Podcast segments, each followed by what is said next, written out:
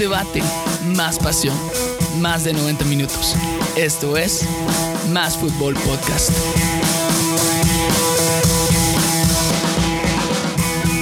Bienvenidos a un nuevo programa de Más Fútbol Podcast. Mi nombre es Giovanni López y el día de hoy tenemos un excelente programa y es súper especial porque hoy tenemos un nuevo invitado. Así que le vamos a dar un fuerte saludo a Luis Pedro. Luis Pedro, ¿cómo estás? Bien, buenas noches. Es un, eh, un, gusto, la verdad, poder compartir con ustedes, hablar un poco de lo que más nos gusta y pues a la distancia, debido pues a las condiciones, pues un abrazo allá a todos a la distancia. Y pues eh, bueno, sí, de nuevo es un, un, placer estar acá. Contame, contame. Yo sé que tenés uh, experiencia en esto de los programas de fútbol. Contanos qué experiencia tenés. Ah, bueno, eh, sí he tenido la, la, la oportunidad de, de, de, hacer un poco de, de lo que es eh, eh, locución y también producción y hacer un poco de TV de lo que es el periodismo deportivo. Estuvimos en, en TGW, estuvimos también en Radio de la Universidad y también en el, eh, en el canal de gobierno realizando el programa que se llama Punto Penal. Y la cobertura que hicimos el año pasado, de todo, durante dos meses, de lo que fue, bueno, hace dos años ya, el tiempo pasa volando, de lo que fue el Mundial del 2018, tuvimos dos meses más o menos, sí, dos meses, eh, prácticamente todo junio y julio, hasta lo que fue la final de lo que fue el Mundial, y pues era prácticamente todos los días en la noche y, y creo que Bernie eh, estaba ahí a veces estaba al pendiente ahí del programa y pues nos estuvo acompañando un poco eh, ahí en, en, en, lo que fue la producción también. Genial. Y, y, hay una, ahora, entonces sabemos que hoy, hoy vamos a tener un buen debate, eso es lo que me va a gustar. O sea, hoy, sí, hoy sí vamos a tener un buen debate. Y una pregunta que no nos va a faltar acá en este, en este programa es, me gustaría saber cómo te definís como aficionado. Como aficionado. Uh -huh. Ah, bueno. Eh, soy bastante analítico, me considero uh -huh. bastante analítico, pero es por lo mismo de, de, la oportunidad que tenés de analizar lo que es el deporte, de ir un poquito más allá. Eh, me considero bastante, bueno, fanático. En algunos partidos uno se termina metiendo y, y la, sentís la pasión como cualquier persona, pero eh, bueno, también me considero bastante analítico, me gustan ver las variables, me gusta ver el parado táctico, me considero bastante, bastante quisquilloso a la hora de lo que es el fútbol, según yo, ¿verdad? Genial, increíble, muy bien, muy bien. Entonces hoy nos la vamos a pasar re bien. Uh, vamos a comenzar a saludar a todos los demás, a los que ya están de siempre. Uh, Seco, ¿cómo estás? ¿Cómo estás el día de hoy? Listo. Yo, ¿cómo estás? Muy buenas noches, chicos. Eh, Bernie, Luis Pedro, un gusto saludarte desde acá. Eh, bienvenido a este programa, más, de, más, fútbol, eh, más fútbol podcast. Eh, bienvenido a hacer un bonito programa. Me va a gustar tener una conversación con alguien diferente para conocer otra opinión, otro punto de vista acerca de cómo se están planteando las cosas y de cómo podría reactivarse incluso el, el fútbol ya en diferentes ligas. Eh, Alemania ya anunció que podría arrancarla en 15 días, pero no nos vamos a meter en eso porque no es. Así que es un gusto tenerlos por aquí y vamos otra vez con fútbol, lo que nos gusta. Genial. Y también tenemos como siempre a Carlitos. Carlitos, ¿cómo estás esta noche? Hola, hola Giovanni, hola a todos, hola Jorge, hola Bernie, hola Luis Pedro, bienvenido, mucho gusto. Hoy estamos listos para hablar, como dice Seco, de lo que nos gusta y pues a darle, como siempre, un tema interesante, me imagino que nos tenés para hoy, Giovanni. Sí, como siempre, son buenísimos los temas. Uh, y como siempre, también tenemos a Bernie. Uh, Bernie, contanos cómo estás el día de hoy. ¿Listo? Ya listo, ¿cómo están amigos? Eh, contento y emocionado porque decía Seco de que probablemente el fútbol esté cerca y pues vamos a hablar de lo que nos gusta. Y el día de hoy uh, tengo una, un tema interesante y que a mí me llamó muy, mucho la atención y es acerca de, de selecciones que marcaron momentos, selecciones que para ustedes han sido increíbles. Yo, puedo pensar un montón de selecciones que yo vi en mundiales, más que todo, en Eurocopas, en Copas Américas. Uh, y yo quisiera saber cuál selección para ustedes ha sido la mejor que han visto. Por cómo jugaron, por las estrellas, lo que ganaron. ¿Qué selección para ustedes ha sido la más completa, la más jugosa o la que más les marcó, marcó a ustedes? Vamos a empezar um, con nuestro invitado, Luis Pedro. Contanos, para vos, ¿cuál ha sido la mejor selección que has visto? Pero la verdad es un tema, es difícil, es difícil llegar a una conclusión. Eh, más cuando ya pasaste los 30, es porque ya viste bastante, ya no estás tan joven y, y bueno, ya, ya he visto bastante. Eh, ya voy a empezar a, tipo los abuelos cuando dicen, no, en mis tiempos yo sí miraba buen fútbol, ¿va? Eh, Es bastante. Yo creo que cuesta, cuesta bastante. Creo que es, eh, te puedes ir por el estilo, te puedes ir por las figuras, te puedes ir por el proyecto. En lo personal, eh, bueno, eh, creo que es para debatir. Me quedo con dos. Me, me, gustaron dos elecciones de las que yo he visto. Me gustó mucho el Brasil de los años 90 y principios de este siglo. Creo que marcó eh, a pesar de que tal vez no, no, no marcaron un estilo tanto, pero tuvieron un proyecto que ganaron eh, dos, dos o tres Copas Américas, llegaron a, ganaron dos mundiales y una, y una final perdida. Hablo de la selección que, de, los tiempos de, de, de, Romario, de Bebeto, en el 94, eh, con Cafú, con Dunga, luego esa misma selección en el 98, pierden la final con, con una Francia que también marcó época, que vale la pena recordar, eh, y luego pues se terminan reivindicándose a sí mismos en el 2002 y ahí ganan la, ganan la Copa América del 2004 eh, y, y, la del 2007 que fue como que la última eh, de esa generación, ambas contra Argentina, una muy buena Argentina, eh, una Argentina que venía con, con grandes estrellas eh, de haber ganado dos, em, dos Juegos Olímpicos con la, con la futura generación, que ahí venían los Di María, venían los Messi, venían los Agüero, pero esa generación de Brasil terminó ganando esas dos, dos Copas Américas. De hecho, hacer hincapié, esa, esa final del 2004 es muy bien recordada, en la que Argentina estuvo a minutos de ganar la Copa, no lo logra, se van a tiempos extras y eh, ahí logra Brasil terminar, logra la remontada y pues obviamente el, el, logra el título. Me quedo con esa Brasil, me gustó mucho, obviamente las figuras, estamos hablando de Ronaldinho, estamos hablando de, de Ronaldo, estamos hablando de Roberto Carlos, estamos hablando de Herida, estamos hablando de ese Roberto, estamos hablando un poco de Kaká también por ahí, una gran época. Y de ahí, eso fue por lo que ganó, porque creo que realmente marcar a una selección por, por lo que ganó, por lo que no ganó, es, es debatible, en el sentido de que hay selecciones que por su estilo de juego también logran marcar una época. Un ejemplo, la, la, la, la selección de Cruyff en los 70 Nunca ganaron el Mundial, pero marcaron una época. Por ahí. Y la otra que me gustó mucho, eh, la España de, de, desde Luis Aragonés hasta el Bigotón del Bosque. Estamos hablando de dos Eurocopas y un Mundial. Creo que el fútbol total lo terminan de hacerlo en su máxima expresión. Le logran aprovechar muy bien la generación dorada que tiene la selección de España y obviamente logran hacer lo que creo que ninguna selección había logrado jamás. Ganar Eurocopa, ganar Mundial y ganar una, una segunda Eurocopa. Eh, creo que marca época y marca un estilo de juego que obviamente también es, es herencia del buen momento en el que pues venía Guardiola y no nos vamos a meter en clubs, pero también fue un poco de herencia de lo que marcaba también lo que era Barcelona, pero no solamente era el equipo blaugrana, sino que también estamos hablando de un Casillas, de un Ramos, estamos hablando de un Alba que estaba en el estaba en el Valencia, de un David Villa que estaba en el Valencia, de un Juan Mata, eh, de un Chino Silva, una generación de españoles que llegó a ayudar a España para lograr y marcar esa época. En lo personal, pues me quedo con esas dos elecciones en, en opinión.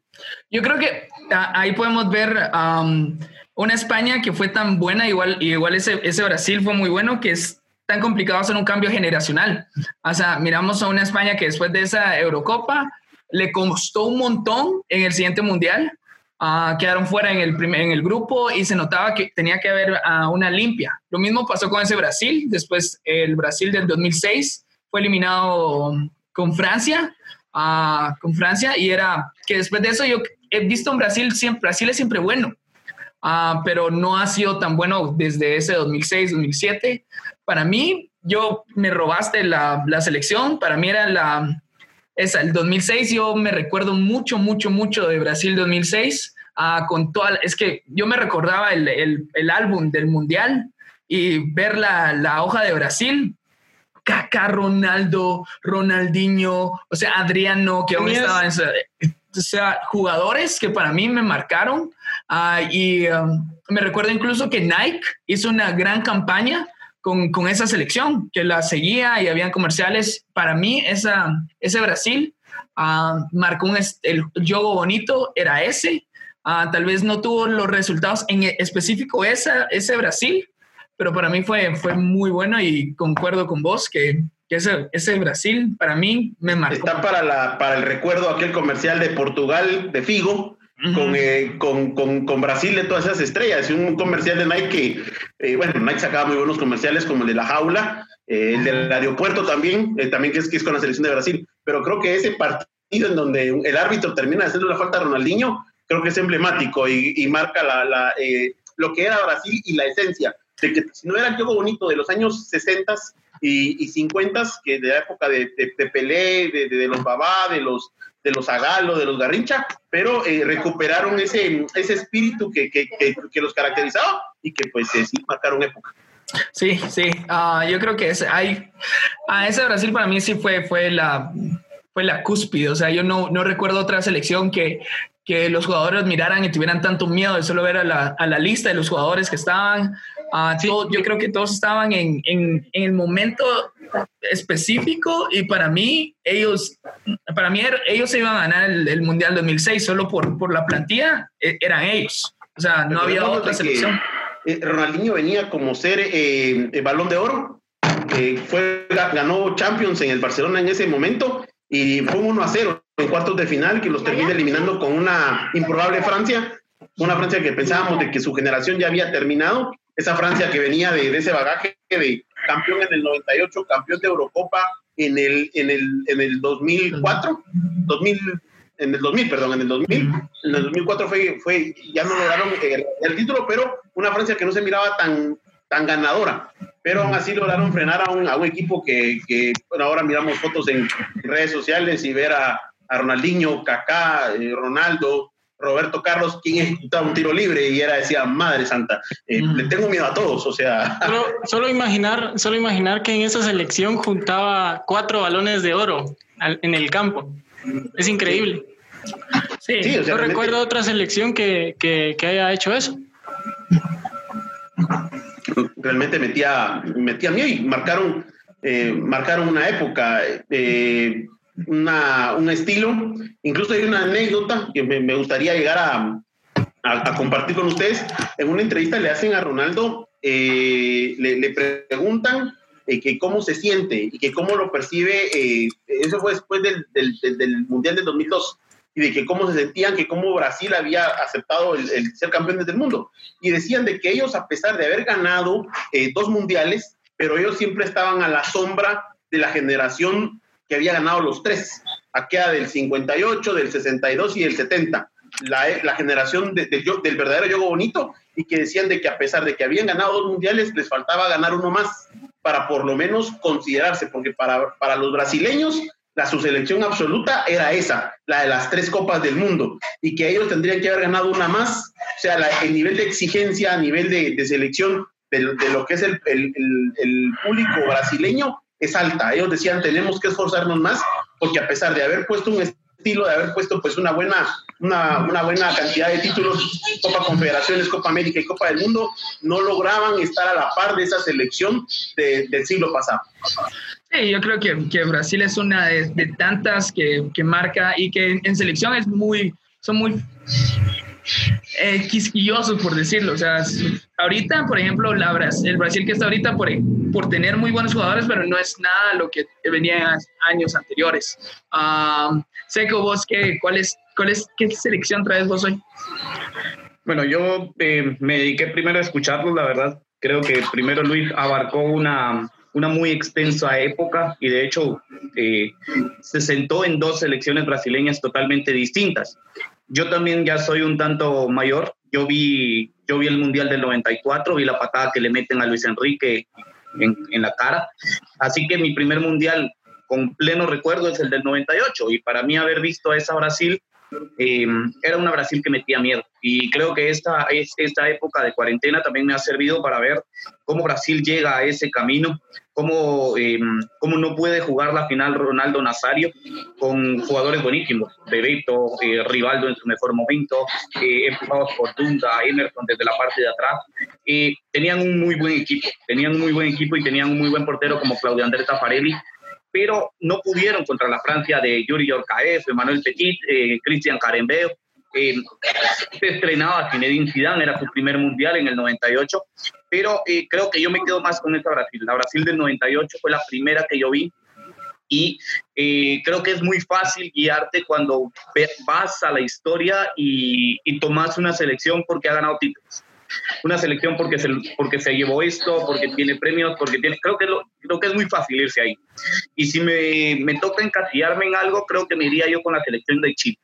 Yo me voy con la selección de Chile porque Creo que sacó la mejor de sus generaciones en detrimento de las selecciones como Uruguay, como, como Uruguay que terminaba despidiendo a, a, la generación de Maxi Pereira, de Diego Forlán, que le terminaba diciendo adiós a Lugano, a esa generación, y eh, la Argentina que le, que, le, daba paso a los Di María, pero que terminaba perdiendo a los eh, Ayala, a los Aymar, Viola. Entonces, en detrimento de las otras selecciones, para mí Chile creo que marca en América un precedente distinto, porque tuvo, creo, a la mejor generación de jugadores que ha podido tener. Edu Vargas, Jan Bosellur, eh, Bravo, Arrascaeta. Creo que han marcado, han marcado de otra manera el fútbol en América y eh, pues todos conocemos que Chile ha ganado Copa América, pero creo que le resta un poco de valor considerando que no, no, no jugaste contra una Brasil con tanto poder como la, como la Brasil de los 90 o la Brasil de los 2000 que ustedes ya decían que tenía Kaká, Ronaldinho, etcétera, etcétera.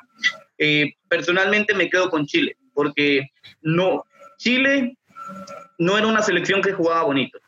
Chile era una selección que si tenía que salir a patear, pateaba, si tenía que salir a correr, corría, si tenían que tirarse al suelo y perder tiempo, eso nunca importó. Chile simplemente buscaba algo y era ganar. Para mí Chile marca la esencia del querer quedarse con el triunfo a costa de cualquier cosa.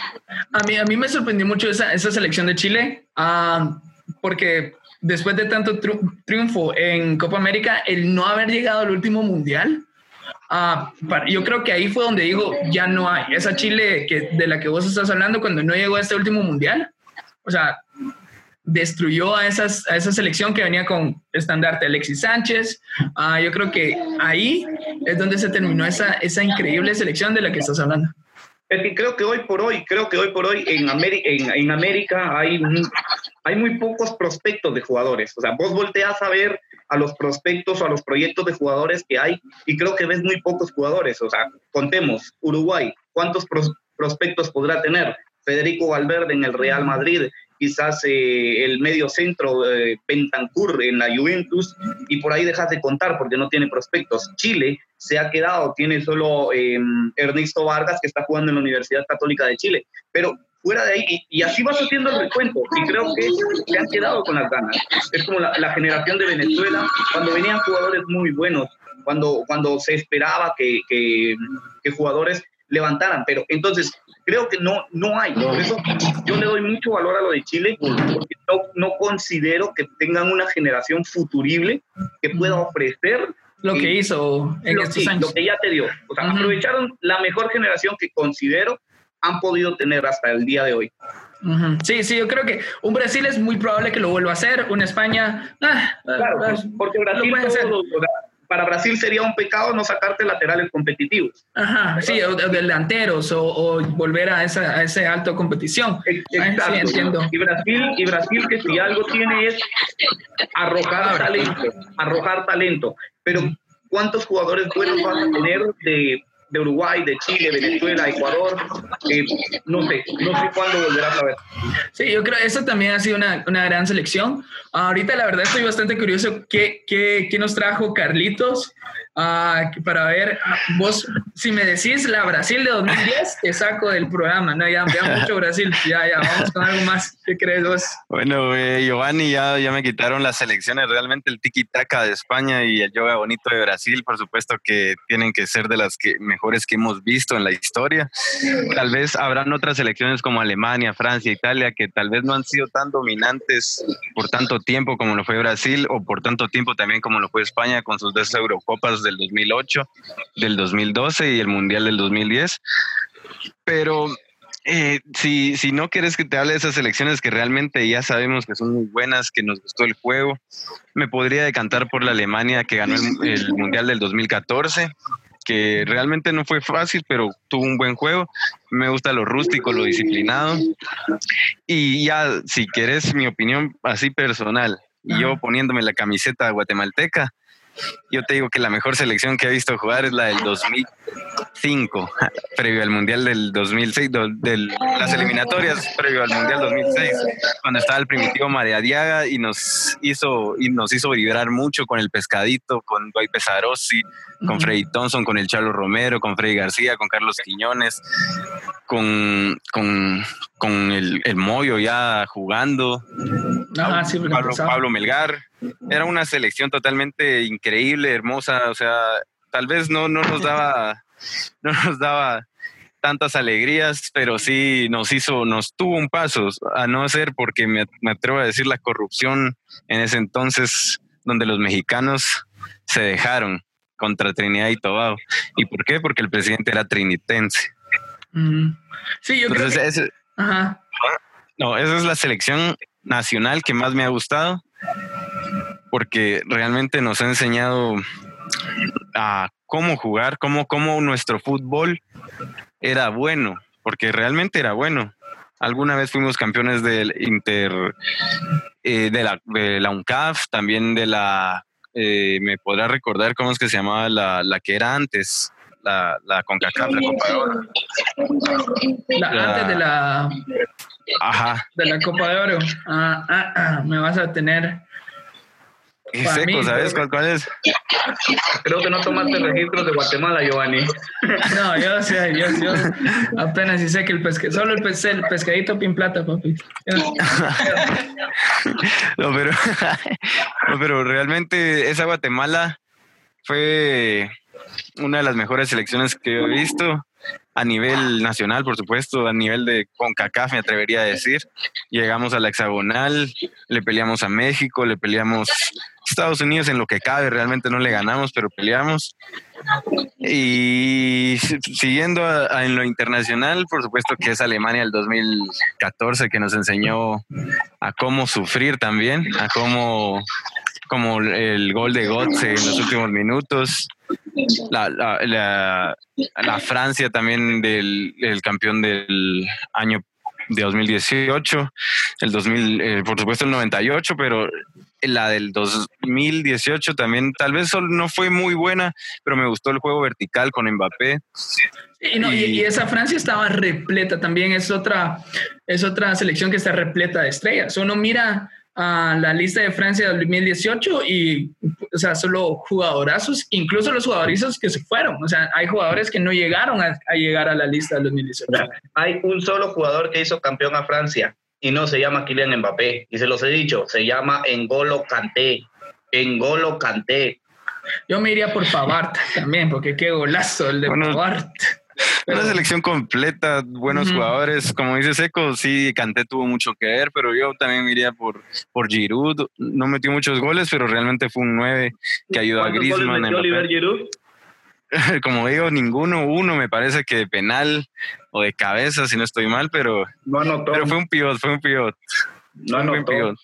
me parece, me, parece, sí, yo creo que esa Francia, o sea, es, es fácil irse con los con los uh, con los que, que se ganó mundial, o sea, con los con los campeones, pero o sea, la verdad, Carlos ni me había pasado por la cabeza esa selección de Guate del 2000 del 2005 y yo creo que la verdad es de los de las selecciones que a nosotros los guatemaltecos más emoción nos ha dado. O sea, no después de eso, o sea, no, hemos, no he sentido yo esa, esa esperanza tan grande de que nosotros en verdad podamos llegar a, a un mundial. Y yo creo que eh. las selecciones tienen eso, que, te, que, que juntan a todo un país. Y esa selección del 2005 lo hizo. Solo para completar el dato, eh, la selección guatemalteca ganó el Norseca del 67. Ese era el torneo en Norseca. Ah, muy bien, muy bien. Entonces, Alemania, Francia y Guatemala 2005. Vamos a ver, yo creo que te dejamos sin ninguna selección, Bernie, pero vos, ¿cuál ha sido la mejor selección que has visto? De, hecho, sí tengo. Sí, ah, eh, sí yo, yo, estoy de acuerdo con Luis Pedro que es difícil eh, buscar eh, una selección que, haya, que nos haya marcado como aficionados del fútbol. ha habido selecciones maravillosas, ya, hemos, ya, ya las han mencionado, como esa de Brasil, ¿verdad? España, Alemania, Chile, incluso mencionaba Seco. pero yo traía una de la que tal vez no, se, no se habla mucho eh, y a modo de también de reconocer el trabajo, es la Uruguay de Oscar Washington Tavares, eh, específicamente en los años 2010, 2011, en el que en el Mundial de 2010 eh, quedaron se quedaron en semifinales dando un partidazo contra Holanda, jugándole de tú a tú eh, en la semifinal, luego contra Alemania en el partido por el tercer lugar, también jugándole de tú a tú. Creo que me recuerdo que Latinoamérica le iba a Uruguay. ¿Y por qué? Porque contagiaba esa garra, ese, famoso término de la garra charrúa, ¿verdad? Eh, la contagiaba y creo que Latinoamérica le iba a ese equipo en el Mundial. Luego, esa misma generación que con muy buenos jugadores como Lugano, eh, Godín y quizá tres de los cinco mejores delanteros que ha tenido en la historia de Uruguay, como Luis Suárez, Cavani y Forlán, ¿verdad? De hecho, Forlán en ese mundial eh, fue el mejor jugador. estás hablando de los tres máximos anotadores de Uruguay. Exacto. De hecho, Forlán fue el mejor jugador de ese mundial, eh, habiendo quedado en cuarto, en cuarto puesto y también fue el goleador junto con Müller. Eh, en el 2011, prácticamente esa misma, ese mismo equipo de la mano de Tavares eh, se le fue a ganar a Argentina en su tierra y se ganó el, la Copa América, ¿verdad? Junto, ganándole en la final a Paraguay 3 a 0. Creo que ha sido una selección eh, que ha marcado porque se ha visto ese esfuerzo, esa garra, ¿verdad? Tal vez no teniendo los máximos o los mejores jugadores eh, tops del mundo, pero, pero que, ha, que, ha, que ha marcado, ¿verdad? Yo creo que, y, y, esa, esa, ese Uruguay creo que ha dado uno de los partidos más controversiales o más emocionantes de un mundial. Ah, si se recuerdan ese con Ghana, o sea, y la famosa mano de Suárez.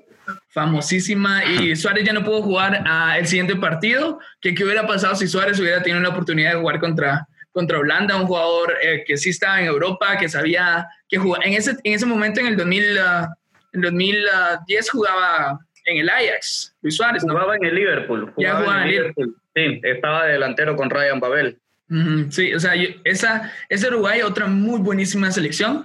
Uh, y igual, que ahora lo que decía Seco, o sea, ya no hay jugadores, o sea, promesas de que uno diga como esta, como la Brasil, uh, como Luis Pedro lo dijo, o sea, desde el, 90, desde el 94, o sea, han venido teniendo hasta el 2006 selecciones repletas de estrellas y, y, se, y se sabe de que ahorita otra vez, o sea, tenemos a un Neymar, o sea, los jugadores de Brasil siguen creando y selecciones como la de Uruguay, como la de Chile tienen mucha, mucha, mucho valor. Muchas dificultades para Muchas dificultades para triunfar.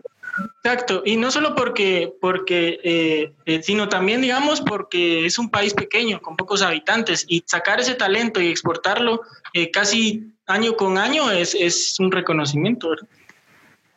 Sí, sí, e, esta, este, este Uruguay, ese tridente que tenía que era increíble con Forlán. Lo malo que Forlán ya estaba, ya estaba grande. Forlán era de, ya de sus últimas. Si Forlán seguiría en estos, con la edad de Cavani y Suárez, que aún siguen siendo llamados a la, a la selección, creo que estaríamos hablando de que hubieran tenido una, una vida más prolongada de éxitos dentro de la selección.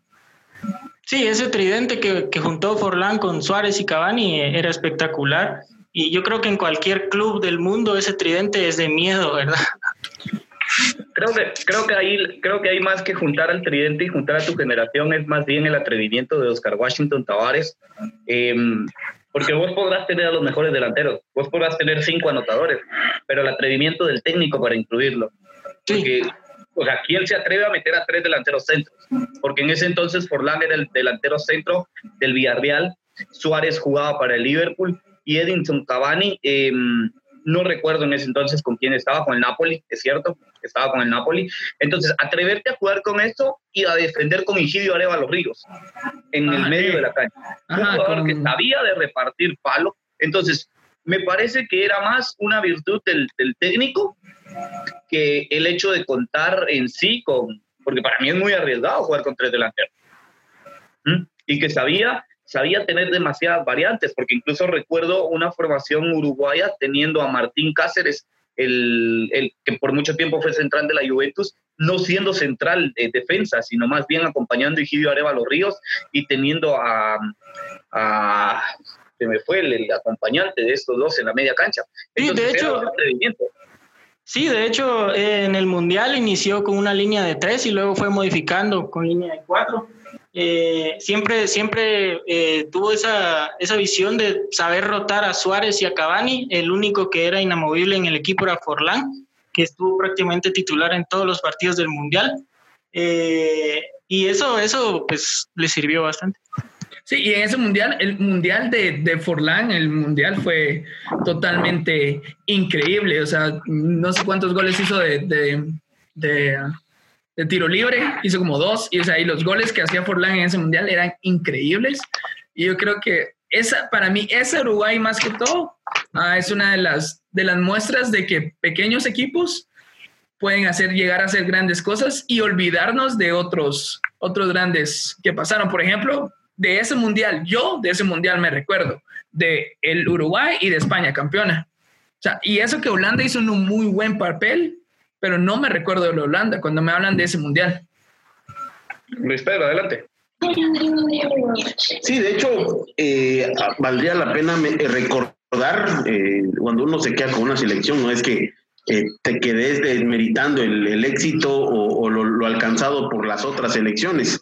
Eh, ya lo decía el compañero, eh, la, selección de Chile marca una época. Bernie me robó el, el tema, de, tema de Uruguay, eh, que fue también creo que esa, esa selección terminaba de enamorar en cada torneo por, por, lo que era la garra, pero de la garra charrúa. Pero esa selección de Holanda creo que también vale la pena. No logra, no logra quedar campeona del mundo en dos ocasiones y estuvo bastante cerca. La, la final eh, en Sudáfrica contra la selección de España y de ahí esa semifinal que pierde contra Argentina en penales. Pero miremos de que eh, en el primer partido de grupo le termina de darle la revancha a España con un 5 a 2, que creo que quedó en la memoria de todos los de, la, memoria del fútbol como tal. Eh, se la cobró prácticamente Robin y Van Persie y compañía, pero esa selección termina yéndose del Mundial sin perder sin perder en una tanda de penales que fue bastante dramática para la selección de Argentina, que ellos terminaron, llegan a la final, pero esa selección eh, de Holanda creo que también es, es mérito recordarla, porque fueron dos, dos, mundiales en los que marcó, eh, llegó a tener una buena, buena, una buena participación, que a veces la selección de Holanda, a veces ni siquiera la miramos en los mundiales, o a veces es una de las grandes ausencias en Eurocopa. Creo que ese vale la pena recordarlas. Y otra selección que también es muy buena, que no sé si ustedes tuvieron la oportunidad de ver, yo estaba un poco pequeño, pero fue la Argentina del, eh, la del 90, que llegan a la final con, con, Maradona, sabemos bien la historia de ese penal a últimos minutos, eh, campeón de la Copa América en el 91 y campeón de la Copa América en el 93, de la mano de, de Ruggeri y ya un Cholo Simeone joven, un Batistuta joven, Gabriel también que vale la pena recordar, eh, fue la última, el último título de Argentina fue esa Copa América del 93, que también, eh, si lo miramos como proceso, como proyecto, campeones en el 86, subcampeones en el, en el 90 eh, y campeones de Copa América en el 91, ganaron la Copa Confederaciones que era solo un único partido, pero es oficial, hay que dárselo en el 92 y eh, revalidan el título en el 93. Sí, también hay que hablar, hablar de proyectos, no solamente, o sea, de, años específicos. Yo creo que ese es un, buen proyecto que se está hablando. Ah, el proyecto de Uruguay, el proyecto de Chile, creo que todos han sido selecciones que se han formado y no han sido solo chispazos de, de momento, o sea, de una de un torneo que hayan tenido muy bueno. A mí una, una selección que no ha ganado nada, nada, pero me gusta mucho la forma de que juega, Ah, era la de Bélgica. Yo la verdad, Bélgica en la, la, última Eurocopa y en el Mundial eh, era una, una selección nueva, joven, con buenos jugadores, que a mí me gustaba un montón cómo jugaba y la verdad pensaba de que iba a llegar a más de lo que llegó. Sí, la verdad, cuando uno mira la línea por línea de, por ejemplo, la última Bélgica en el mundial, en el último mundial, eh, son estrellas en los, sus diferentes clubes. Y esta vez yo creo que eh, es, en este último proceso, en este último mundial, se vieron más como equipo, cosa que antes no lo habíamos visto, en la Eurocopa no lo vimos, eh, y en el mundial del 2014 era la promesa también Bélgica, pero les faltaba, les faltaba como que terminar de, de cuajar en lo colectivo pero en este Mundial de 2018, en ese partido en el que le ganan a Brasil 2 a 0 en, cuartos de final, creo que terminan de dar ese brinco de calidad, esa, esa, esa coerción como equipo que ya vimos una Bélgica que es como, como lo dice Giovanni, ya como el equipo que, que está llamado a ser por, eh, por las figuras que tiene, ¿verdad? Y el talento individual. También sin, sin dementar lo que es el técnico, que, que eh, eh, Roberto Martínez ha hecho pues, cosas importantes con ese, con ese grupo de jugadores. ¿Te parece, ¿Te parece, Luis Pedro, que otro técnico, independientemente de ser Roberto Martínez, no podría inyectarle un, un muy buen estilo de juego a esta Bélgica, considerando el nivel de jugadores que tiene? Porque hay, hay que tener también en, en, tus filas a Hazard, a, a, jugadores como Courtois. O sea, ¿consideras que, que sí ha hecho Roberto Martínez el cambio en esta Bélgica? Creo que sí lo ha hecho. Yo creo que sí, eh, le falta. Todavía nos queda ahí un poquito a deber. Eh, es una selección que tiene todavía que eh, terminar de dar el campanazo. Eh, creo que no, sola, no es el único técnico que pudiera manejar la selección de, de Bélgica. Pudieran haber otros, pero también tenés que ver nombres, no solo decir, bueno, lo voy, a, lo voy a cambiar. Creo que están bien, pudieran estar mejor con otro técnico si pusiéramos, empezáramos a, mover nombres por ahí, pero creo que no es de que tiene que ser definitivo el que puede ser el técnico pudiera ser otro, pero sería de ver quién llega. Genial. esto ha sido todo por el día de hoy. Me ha encantado este programa. Estamos hablando de temas súper importantes. Nos quedamos con, ah, al final, una lista es Chile, está bien Brasil, Brasil desde siempre y para siempre, al parecer. Uh, tenemos a España, tenemos a Uruguay, tenemos a Guatemala 2005, uh, tenemos a Francia del último mundial y Alemania del 2014 selecciones que han marcado una época y han dejado un muy buen sabor de boca. Uh, esperamos, los esperamos la próxima semana con un tema súper importante y vamos a hablar la otra semana de un partido que haya marcado tu vida. ¿Cuál ha sido el partido más emocionante que has visto? Los espero, muchísimas gracias. Esto ha sido Más Fútbol Podcast. Hasta la próxima. Gracias, un saludo.